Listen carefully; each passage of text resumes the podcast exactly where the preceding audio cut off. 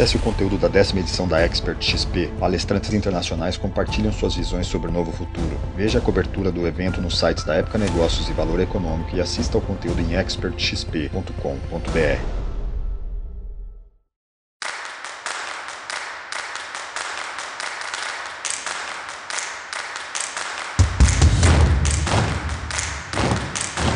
Editora Globo e Época Negócios apresentam Neg News o podcast que analisa os temas mais quentes da nossa época.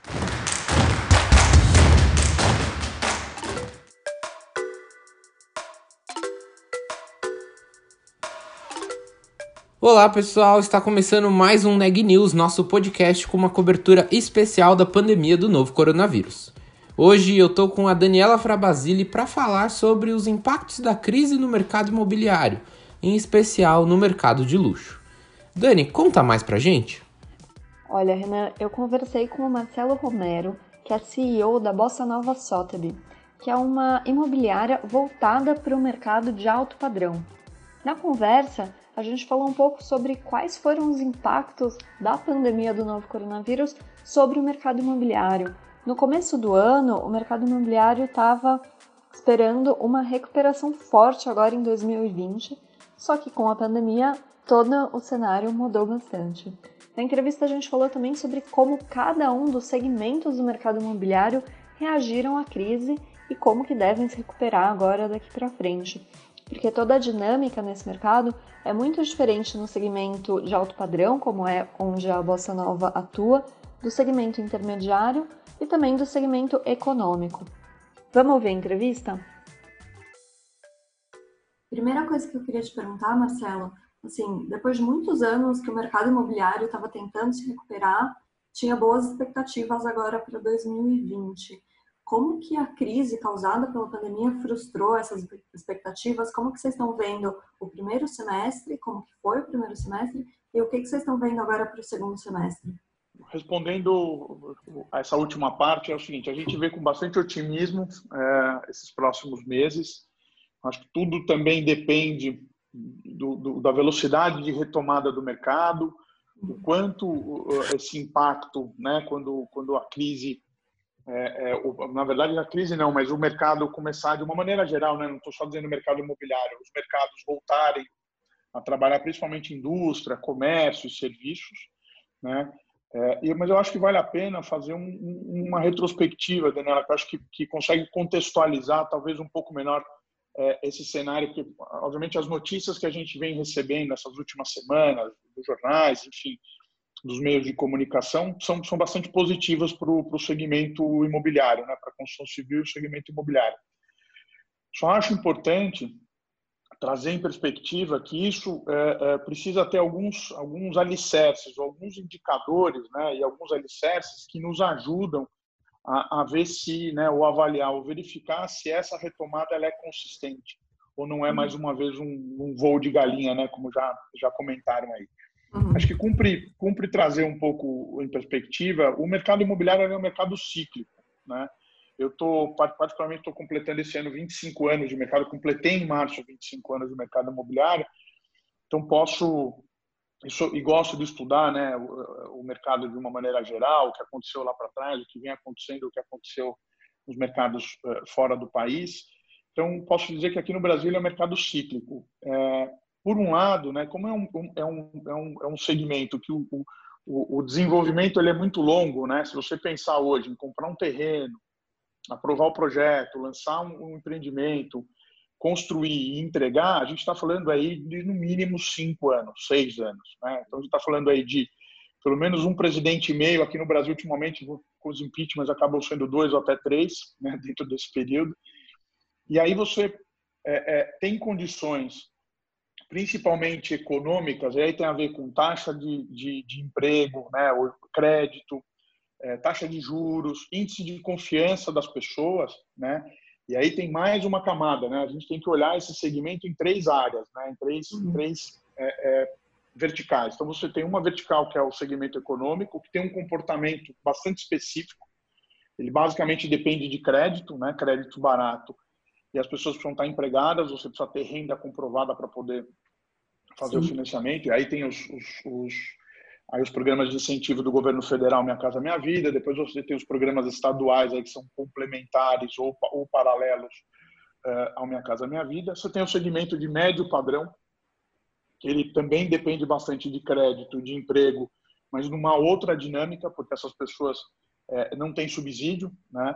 E uhum. aí essa equação entre valor de locação e, e valor de prestação de imóveis, ela oscila muito, né? Por conta dessas questões econômicas, como eu comentei, e o segmento de altíssimo padrão ou de alto padrão, melhor dizendo, que é onde a gente está posicionado a Bolsa Nova Sotheby's. Esse é um mercado que sofre menos com essas intempéries econômicas, basicamente porque essas pessoas são menos dependentes de crédito, né? É, e elas já moram, elas, elas, ela, o, a tomada de decisão, o drive para a tomada de decisão não tem a ver com o sonho da casa própria, sim com.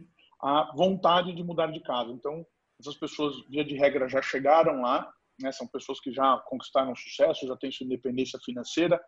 Dificilmente é o primeiro imóvel que essas pessoas estão adquirindo, né? Então tem essa dinâmica. E aí, por que, que eu digo tudo isso? Porque a gente vinha de um, de um, de um, último período, né? E até então, você vê, né, como é engraçado. As pessoas sempre falam, ah, nunca pode ficar pior, né? E a gente vinha, né, até março, fevereiro, ou melhor dizendo, até o final do ano passado, de uma crise esses últimos cinco anos. Coincidiu aí quando a gente abriu a Bossa Nova em 2015. Foi um período bastante agudo para o mercado imobiliário, né? Talvez da história recente até a pandemia tinha sido, ou foi, melhor dizendo, o pior período dessa história recente da construção civil, por conta da recessão, o excesso de imóveis uh, uh, sendo distratados, a lei de distrato que até então não tinha sido regulamentada, enfim.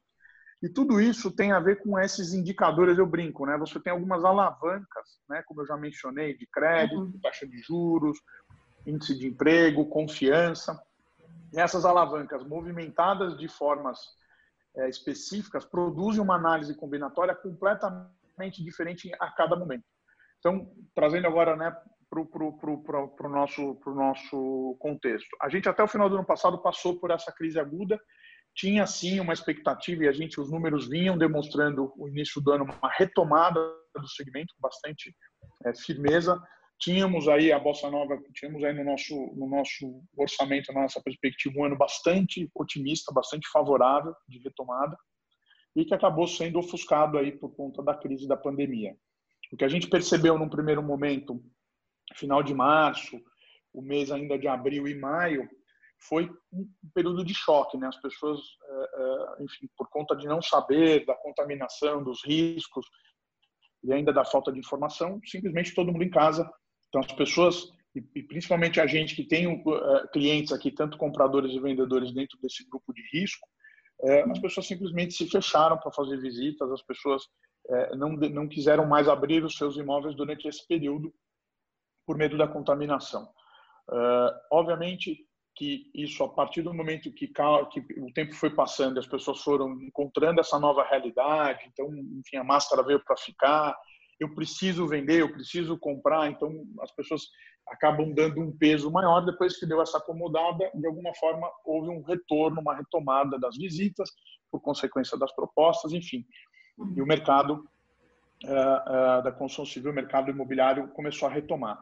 O que cabe ressaltar é como a gente, e, e é muito semelhante um pouco o que aconteceu antes dessa, desse período de crise, né? O Brasil é, é, um mercado que tem hoje um déficit habitacional na ordem de 8 milhões, 8 milhões e meio de moradias. Então é um número muito, muito grande para ser é, suprido de uma hora para outra. Aí você vai dizer, Marcelo, tá bom, 90% disso, 85% disso, a gente está falando de moradias é, da classe econômica. Sim, mas mesmo se você hoje pegar 15, 20% desses 8 milhões, para falar de médio e alto padrão, estou falando de mais ou menos 1 milhão e 600 mil unidades.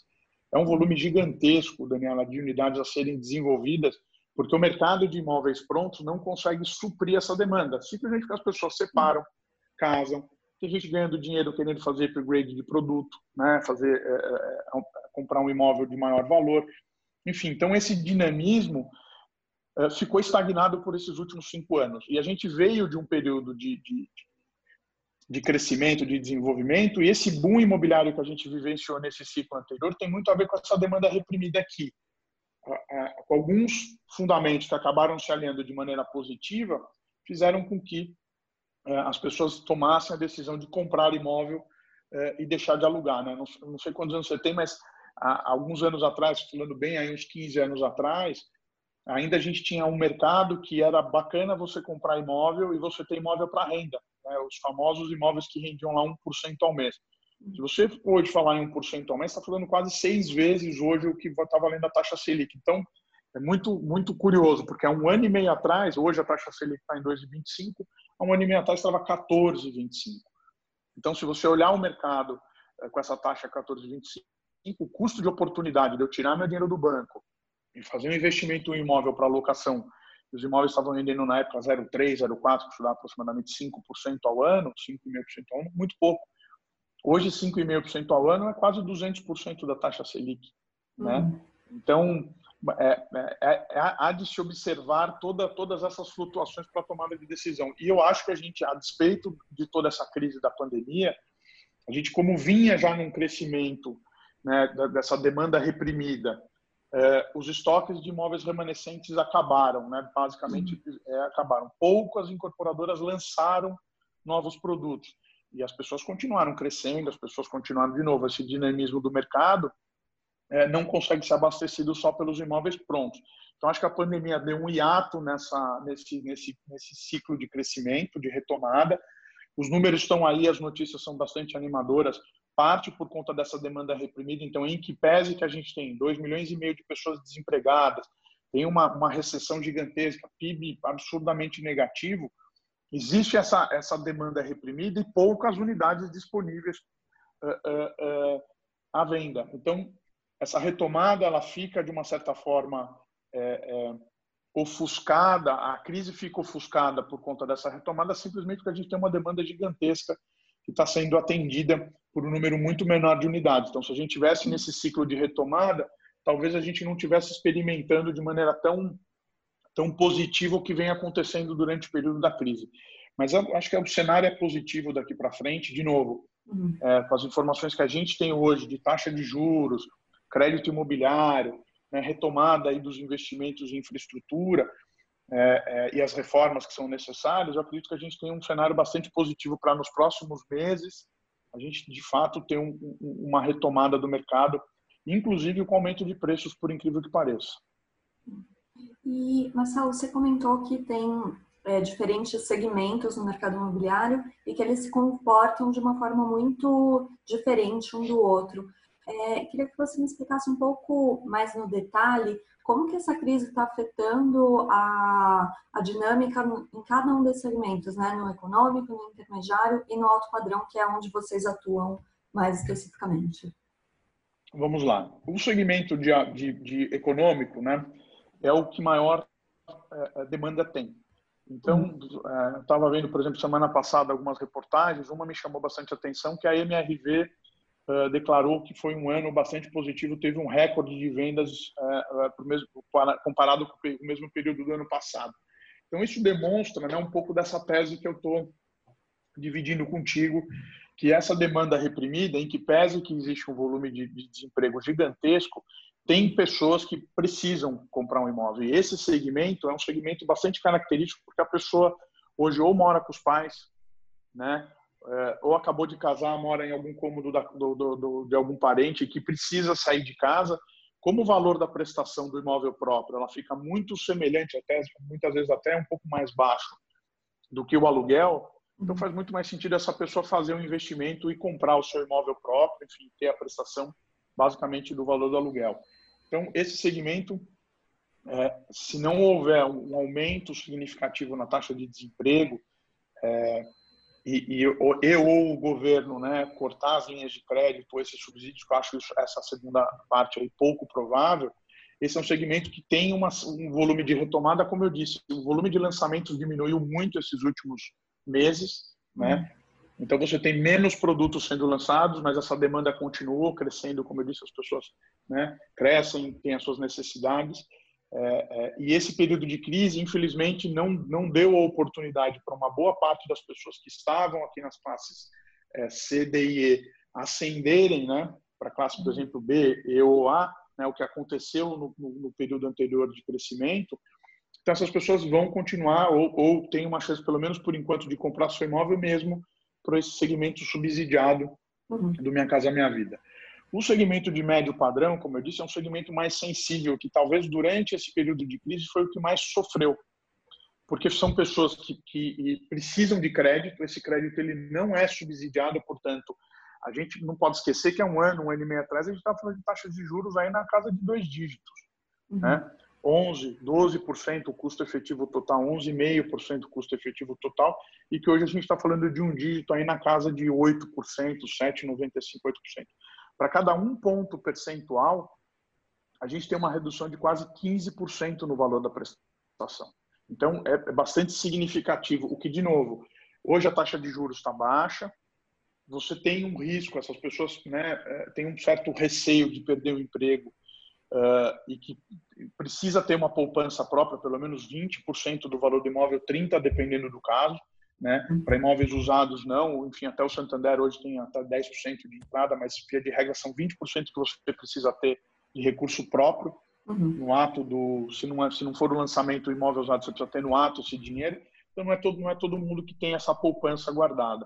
Então, esse segmento, como eu disse, foi que sofreu bastante durante a crise. As incorporadoras precisaram fazer feirões e dar oportunidade de desconto simplesmente pelo custo de oportunidade do dinheiro, né? Ficar com esses, imóveis parados, principalmente os prontos, pagando né, as despesas de PTU e condomínio, isso onera muito o custo do imóvel, então as construtoras têm uma conta, é muito simples, né? Eu tenho dinheiro hoje tomado no banco, que taxa de desconto eu posso oferecer para vender esse ativo agora? E eu cobri essa minha linha de financiamento lá no banco. Então esses imóveis foram ao longo do tempo sendo liquidados, bom por um lado, muito ruim porque dá essa sensação no mercado que todo o mercado está passando pelo, pelo, pelo mesmo perfil de crise, né? E aí você olha para o nosso segmento alto padrão, muito pelo contrário, os descontos foram muito pontuais, né?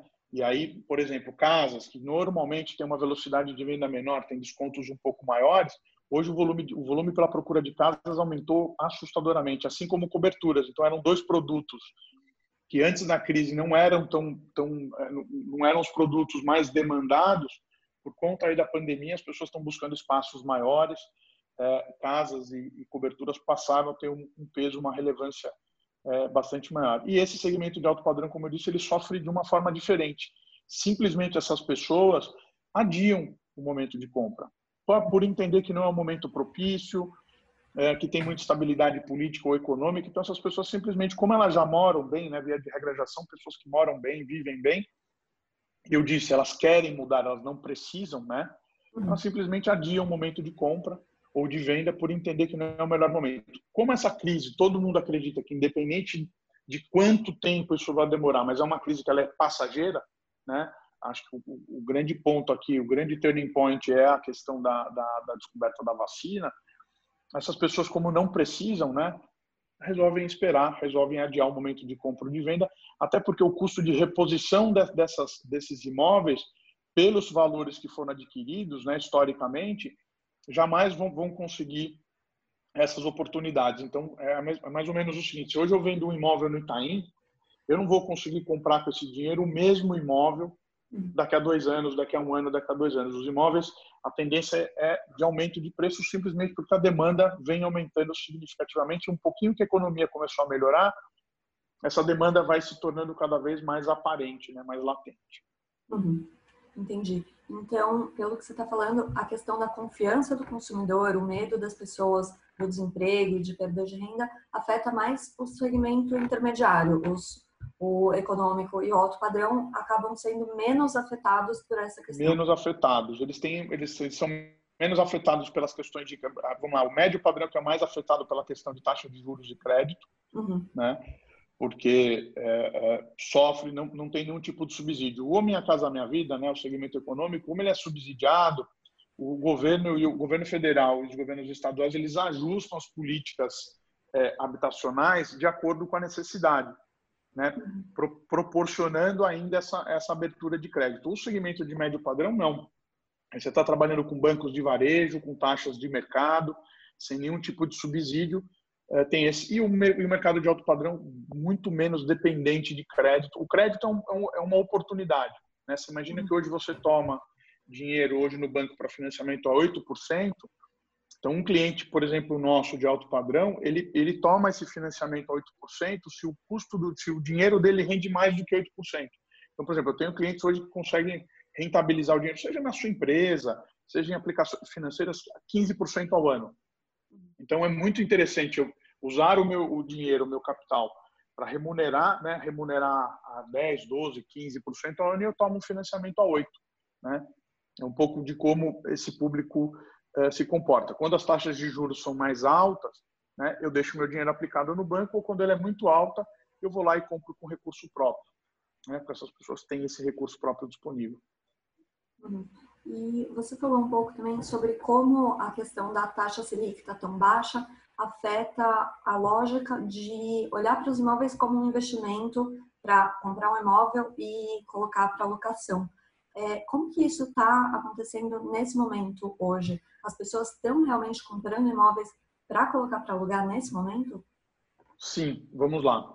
Uh, também traçando aqui um, um, um, recorrido. Quando a gente estava falando mais ou menos no auge da crise há dois anos atrás, né, taxa Selic é 14 pontos percentuais.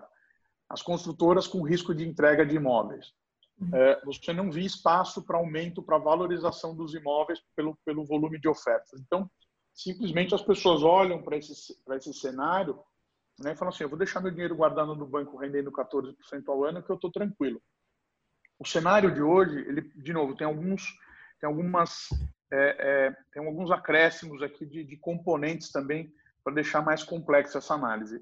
Até 4, 5 anos atrás, não existia esse produto compacto, esse produto de 30, 40, 28 metros quadrados que vem competir diretamente com a locação de, de residencial de longo prazo, né? Ou com os hotéis, né? Com a utilização dos hotéis. Então, acabou sendo criada uma classe de ativos por outros motivos, depois até posso posso mencionar um pouco porquê, mas que criou essa essa oportunidade de com tickets muito baixos, né? Com, com valores em que pese que o preço do metro quadrado é alto, mas com tickets de, do valor final, porque as metragens são pequenas, exatamente, baixos, criou a oportunidade das pessoas investirem nesse tipo de imóvel, né? Com a popularização do Airbnb, dessas empresas hoje de, de, de, de aluguéis de curta temporada, né? Então, aluguéis de um mês, aluguéis de três meses, seis meses, um ano, né? Diferente do contrato é, tradicional de 30 meses. Então, criou um novo tipo de ativo. O que, que acontece? Também tem hoje um, um novo cliente nesse mercado, que são os millennials. São pessoas mais independentes, né? Que não têm os mesmos sonhos de consumo, por exemplo, da minha época, que ah, o sonho era ter carro, né? A gente queria ter a independência era ter um carro. Hoje as pessoas não querem mais ter carro, as pessoas querem é, experiências. Então, hoje você poder morar sozinho desde cedo, alugar um apartamento de 30 metros quadrados, que o ticket de aluguel é relativamente mais baixo, você poder ter sua independência em prédios hoje que você tem toda uma infraestrutura de lazer e de serviços, né, como lavanderia, é, para você guardar a tua bike, a tua bicicleta elétrica, enfim. É o que acabou levando o mercado imobiliário a criar mais esse segmento e essa oportunidade. Como os preços vinham subindo né, e o crédito estava muito, muito caro, a locação era uma boa alternativa para essas pessoas que em algum momento não conseguiam comprovar renda. Então, você tem hoje pessoas que olham para a oportunidade não como compra, mas como locação. Uhum. Né? Então, de novo, a população crescendo, você tem gente olhando para esse lado do, da, da alocação, até por conta dessa questão transitória. Ah, hoje eu estou trabalhando na Faria Lima, até então tinha essa, essa questão de morar próximo do trabalho. Né? Então, ah, hoje eu estou trabalhando num prédio na Faria Lima. Então, eu gostaria, né, as pessoas buscavam sempre morar mais próximo do trabalho que tivesse uma facilidade de acesso, seja por ciclofaixa, por metrô é, é, ou por, por transporte público. Isso vai mudar completamente a partir de agora, né? O, a, uhum. O brasileiro, né, tirando as empresas internacionais, as pessoas que já tinham esse hábito, principalmente o pessoal de tecnologia, de utilizar as videoconferências, hoje isso se tornou é, parte essencial da vida das pessoas e, e a, a, presença física se tornou dispensável, né? Ou só quando é estritamente necessário. Então isso de novo, mexe com toda essa dinâmica de moradia. Eu não preciso mais morar perto do meu trabalho. Eu não preciso mais, talvez, nem ir mais para o meu trabalho. Eu vou uma vez por semana para fazer uma reunião com o meu chefe ou para encontrar os meus pares. Eu não tenho mais essa necessidade. Então, o que vai acontecer é que essas pessoas vão buscar imóveis maiores, uhum. mais distantes dos centros mais caros, né? Então, você vê, já, é uma, já, já tem aí uma tendência de comportamento de médio e longo prazo completamente antagônico que a gente via percebendo até março, antes da pandemia. Uhum. Sim, eu ia perguntar exatamente isso. Como que essa crise vai mudar o perfil dos imóveis, né? A gente falou dessa tendência das pessoas quererem trabalhar, é, morar muito perto do trabalho e também dos imóveis compactos. Agora, isso, você acha que realmente vai ser uma mudança importante daqui para o futuro no mercado imobiliário?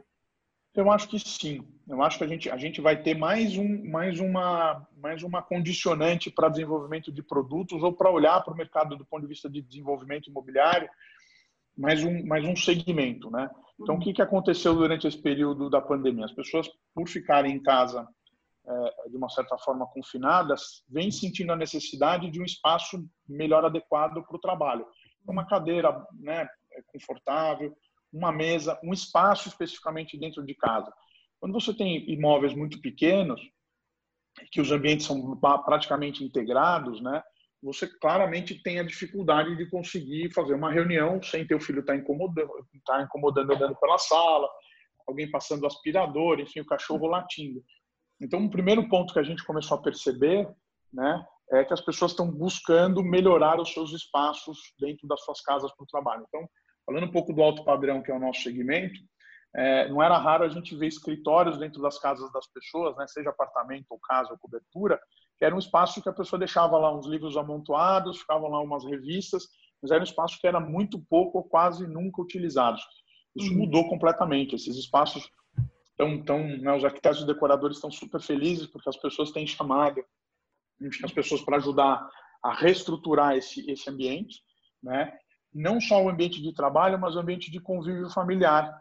Porque com, essa, com esse aumento de tempo de convívio, então as pessoas perceberam que as suas cozinhas podiam estar melhor equipadas, está faltando equipamentos de cozinha, tem alguns que estão querendo trocar porque se deram conta que o liquidificador está velho, a televisão, enfim, já não atende mais a necessidade da família. Então tem essa, essa questão do repensar do ambiente, tanto o ambiente de trabalho quanto o ambiente comum. O que passou a acontecer é essas pessoas que moram em espaços que, que, que não são tão grandes uh, que têm a possibilidade, começam a avaliar outras, outras opções, talvez um pouco mais distantes, né? que você tem preços menores, então estou falando um pouco mais da classe média. Então você olha hoje, um apartamento de 100 metros quadrados no Brooklyn, se você vai para Jundiaí, por exemplo, você está a 40 minutos de São Paulo, você compra um apartamento dobro do tamanho do Brooklyn. Hum. Então, você fala assim, bom, eu moro num de 100, eu consigo morar num apartamento de 200 metros quadrados, que eu vou trabalhar remoto, que eu vou ter o meu escritório, a minha família vai ter qualidade de vida, eu vou para São Paulo duas vezes por semana, tem gente que vai encarar esse desafio. O grande, o grande ponto é que essa dinâmica de você vender o seu imóvel antigo, comprar um imóvel novo, não é uma coisa que você faz de uma hora para outra. Uhum. Então, tem um tempo até agora para entender se essa questão do trabalho remoto veio para ficar em todos os segmentos né? Talvez tenha segmentos que isso não será possível ou que a empresa tentou se adaptar e por uma questão cultural não está conseguindo funcionar. Acho que tem vários Cs no meio do caminho. O importante é ficar aberto e não vai ser mais essa tendência de 100% das pessoas buscarem a proximidade do trabalho. Né? Se a gente olhar matérias recentes aí também, demonstram que, é, mostram, né, na verdade, a Faria Lima sofreu um processo de, de desimobilização de, de área de escritório para mais de 100 mil metros quadrados. Uhum. Então, são números que, que vão mostrando um pouco dessa tendência de desimobilização dos escritórios, de você ter, é, é, não ter mais a necessidade de, de presença física diária. Então, será que eu preciso morar tão perto do meu trabalho? Será que eu preciso morar num apartamento de 30 metros? Porque uma coisa são, são, são, são esses imóveis que foram comprados para locação. Então, isso é uma uhum. pessoa que vem fazer uma faculdade, um curso, um executivo executivo que vai ficar aqui por algum tempo se acomoda muito bem no apartamento de 30, 40 metros por alguns meses. Dificilmente você vai morar num, num imóvel desse se você não tiver mobilidade, se você não tiver um espaço onde trabalhar. Então, será agora eu não tenho mais, não tenho mais necessidade de ir para o escritório. Será que aguento ficar o dia inteiro trancado no meu apartamento de 30 metros? Essas são coisas que as pessoas vão, vão se perguntar. E, de novo, a gente tem um, um grupo populacional bastante heterogêneo. Então, tem pessoas que vão se adaptar, tem pessoas que não vão se adaptar, por exemplo eu me adaptei muito bem às, às videochamadas. Era, eu tinha necessidade de ter presença física, eu gostava de fazer reuniões presenciais. é, tenho conseguido o, trabalhar de uma maneira bastante satisfatória através das vídeos das, das videoconferências. Mas eu, por exemplo, não me adaptei tra em trabalhar em casa. Uhum. Simplesmente acordar, trocar de roupa, sentar lá no meu escritório e trabalhar. Eu tive a oportunidade de poder continuar indo para a nossa sede a, aqui em São Paulo, né, na, ali na Gabriel Monteiro da Silva. Peguei a sala de uma sala de reunião grande e consegui ficar trabalhando de lá, mas eu, eu tive a necessidade de ter o hábito de ir para o escritório todo dia. Então você vê, vai muito de pessoa a pessoa. O meu time de tecnologia inteiro está trabalhando de casa, estão super felizes, produzindo para caramba. Então, eu acho que vai ter uma nova adequação. Não existe uma fórmula. Acho que vai ter uma, só uma nova perspectiva agora, que são essas pessoas que vão buscar espaços mais confortáveis, não necessariamente próximos de onde trabalham, buscando mais qualidade de vida. Uhum. E a questão da tecnologia? No começo da conversa você falou que lá em março, abril, as pessoas ficaram com medo e não queriam abrir os imóveis para visitação. Como é, vocês conseguiram contornar isso? E se você acha que, que a questão das visitas virtuais é uma coisa que fica para um momento pós-pandemia, quando a gente puder sair de casa sem ter medo, sem ter risco de contaminação? Bacana.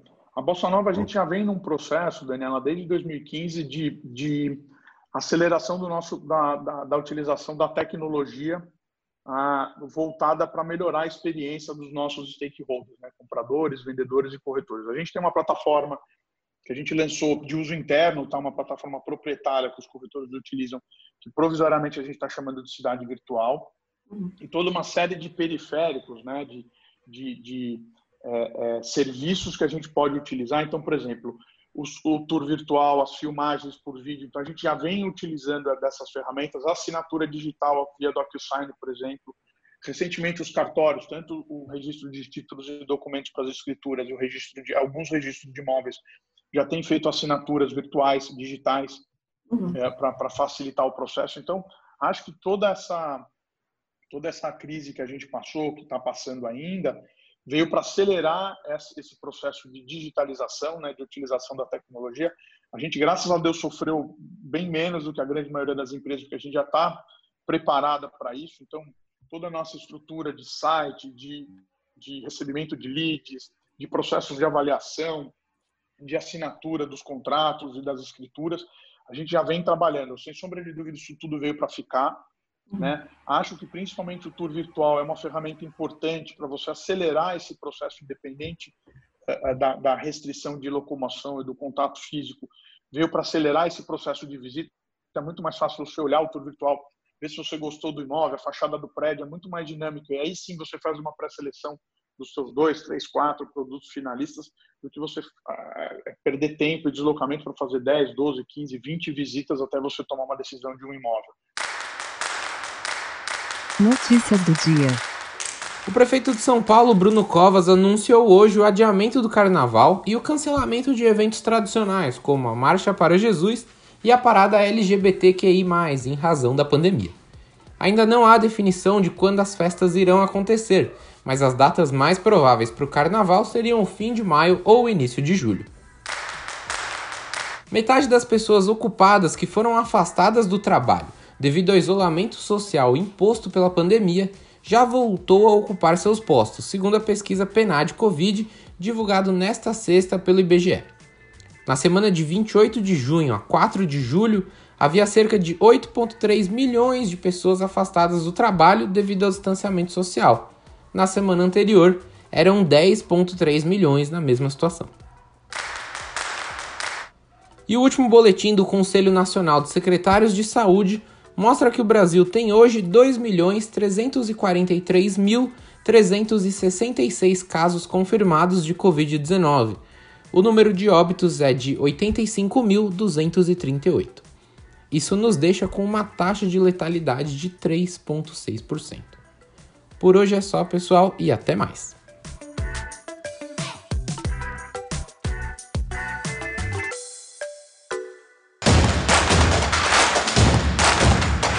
Esse podcast é um oferecimento de Época Negócios. Inspiração para inovar. Não deixe de conferir nossos outros podcasts. Presidente Entrevista Presidente. The Office. E os negócios da nossa época. Ouça, acompanhe, compartilhe. Vamos fazer deste podcast o nosso ponto de encontro.